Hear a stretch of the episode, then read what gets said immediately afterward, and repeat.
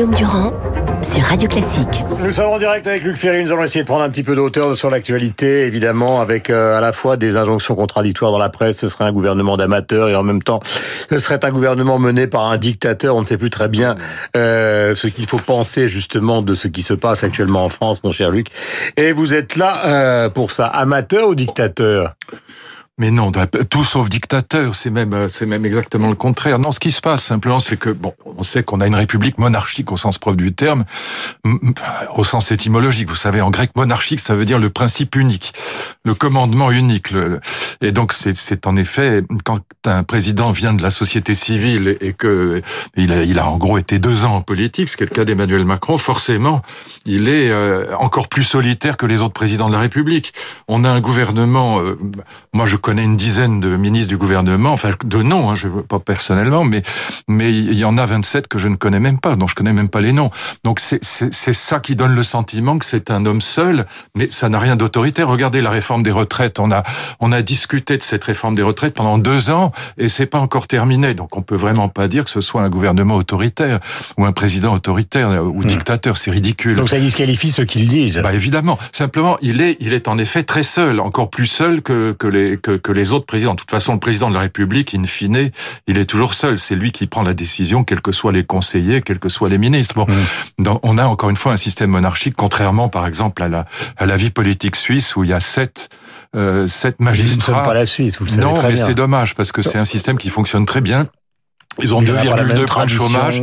Ils ont, bah oui, mais nous, on a un système monarchique qui est un héritage, en effet, de la tradition monarchique euh, euh royaliste. Bon, alors évidemment, c'est une, c'est une république et démocratique, mais cette élection du président de la République au suffrage universel est quelque chose de très singulier quand même, avec euh, évidemment cet effet monarchique. Mais encore une fois, on a au contraire un, un gouvernement qui est extrêmement euh, négociateur, qui est extrêmement doux, qui est, qui est dans les atermoiements perpétuels, qui est pas du tout un, un gouvernement qui passe en force. Enfin, on a, on a même rarement vu considérez que cette affaire du congé d'essai, par exemple, du congé d'essai, est une énorme... C'est anecdotique. Et, bon, écoutez, Madame Pénicaud est tout sauf une méchante euh, femme. Enfin, c'est ridicule. C'est une bêtise.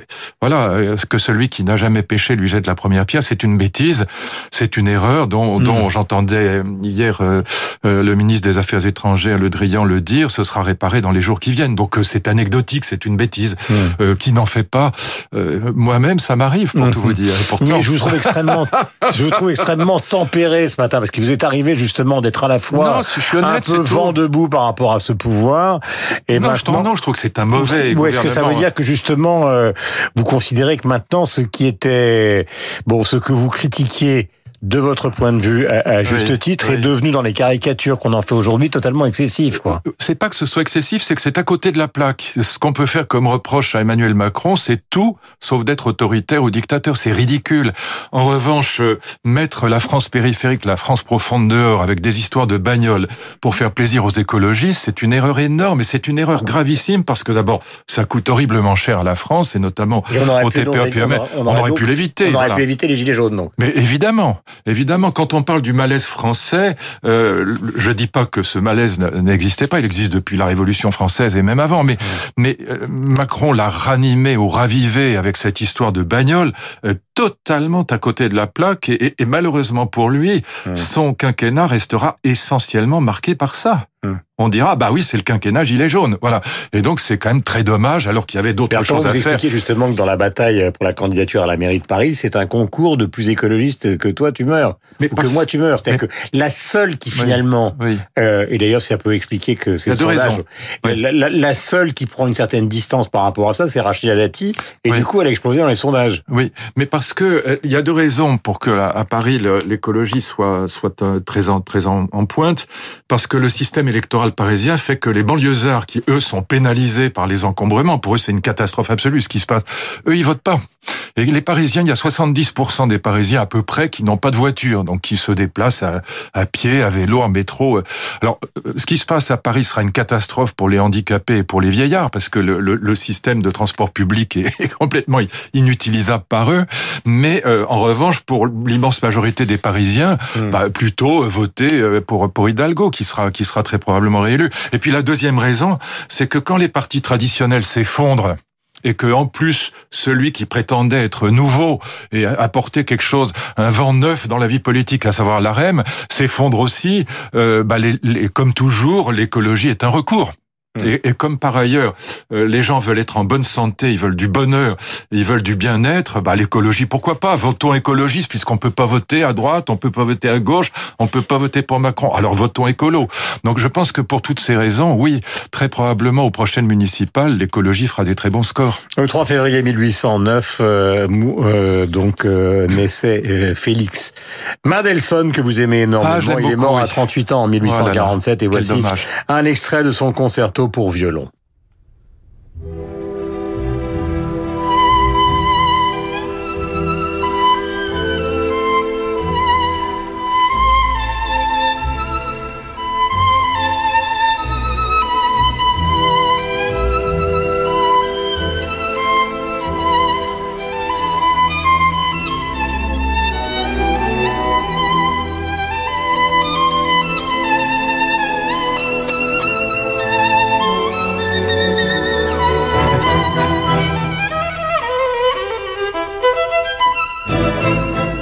Voilà, Isaac Perman, donc. C'est le grand concerto pour violon.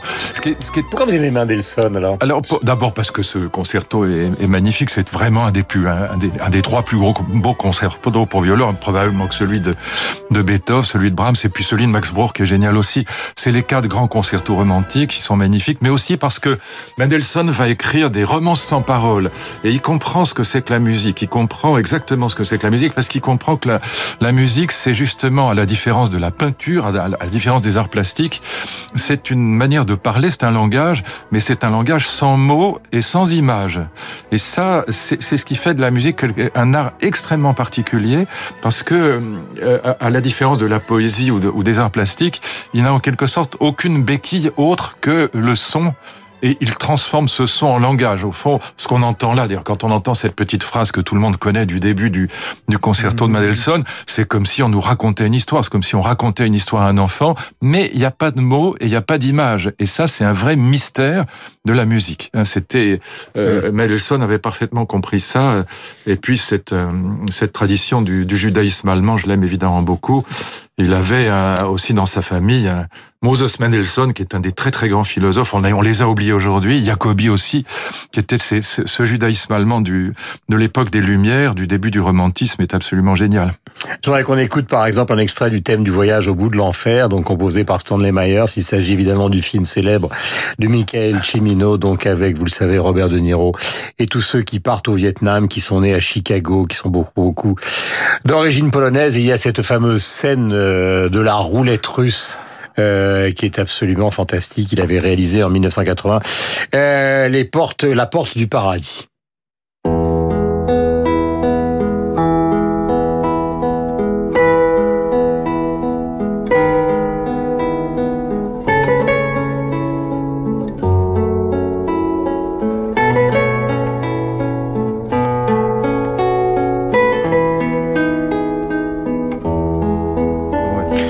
Scène avec Christopher Walken que vous connaissez, et, puis bien, Robert De Niro qui remonte dans ses bien romance sans du, parole, hein. du côté de Chicago pour chasser l'ours. C'est un film absolument magnifique. Et nous intégrons beaucoup à musique, à Radio Classique, la musique euh, de films. Donc là, effectivement, il existe une, un parallélisme entre la musique classique et la musique qui concerne euh, le cinéma. Parlons un instant de ce fameux coronavirus, que vous m'avez dit en, en, vous amusant en arrivant dans ce studio que vous n'avez jamais été autant dans des restaurants asiatiques. Alors, est-ce qu'on est en train de céder oui, à une tranquille. certaine forme de panique actuellement? Parce qu'effectivement, ils sont moi, vides suis, maintenant. Non, mais moi, oui, bah, moi, je vais toujours dans mon petit restaurant chinois que j'adore, et c'est vrai que j'y suis de plus en plus seul, ce qui est pas forcément désagréable. Mmh. Mais euh, le, moi, j'écoute simplement. Est-ce qu'on est en train de sortir du rationnel Non, je, je pense, je pense qu'il vaut mieux pas. Moi, j'écoute ce que disent les, les, les, les experts, l'OMS, voilà. Bon, et donc, euh, en effet, euh, je, je, regarde aussi les, les, effets de la grippe habituelle. Donc, on, on dit que c'est entre 7 000 et 10 000 morts par an mmh. en France, en France, mmh. simplement mmh. en France. Donc ça, on dit plus de morts que le SRAS, mais moins, moins, finalement, bah, moins dangereux que la grippe. Ah ben c'est epsilon par rapport à la grippe ordinaire. Mais alors on est victime de quoi dans cette affaire-là? Parce bah, suffit, il suffit que si j'étais rentré dans ce studio avec un masque blanc, tout le monde partait en courant.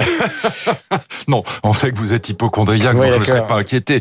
Mais blague à part, non, je pense que la, la raison de l'inquiétude, elle, elle, est liée à un des effets de la mondialisation ou un des traits de la mondialisation, c'est les voyages en avion. C'est le fait que la, la, la possibilité, c'est un petit peu la même chose pour les OGM, c'est-à-dire c'est la perte de contrôle sur la diffusion de quelque chose.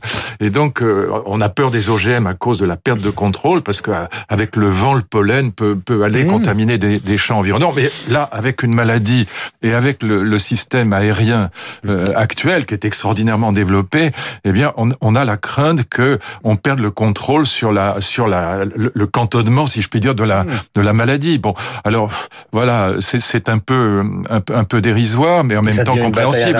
puisque les Chinois accusent les Américains d'appuyer sur euh, sur cette euh, sur cette euh, psychose pour justement tuer une partie de l'économie chinoise. La bourse de Shanghai a baissé de 7,71%. Les magasins, il suffit de voir les chaînes d'information euh, du monde entier, pas simplement les françaises, on les voit en Chine, sont totalement vides. Donc, euh, euh, bah, c'est vrai que la, question de la santé devient absolument cruciale. Si vous voulez, sans, vouloir faire de la, la, la philosophie euh, comme ça du commerce, mais c'est fondamentalement quand vous voyez la prolifération des, des livres sur le bonheur, sur le bien-être, mais la santé va avec, sur l'écologie aussi. Au fond, ces quatre thèmes sont reliés.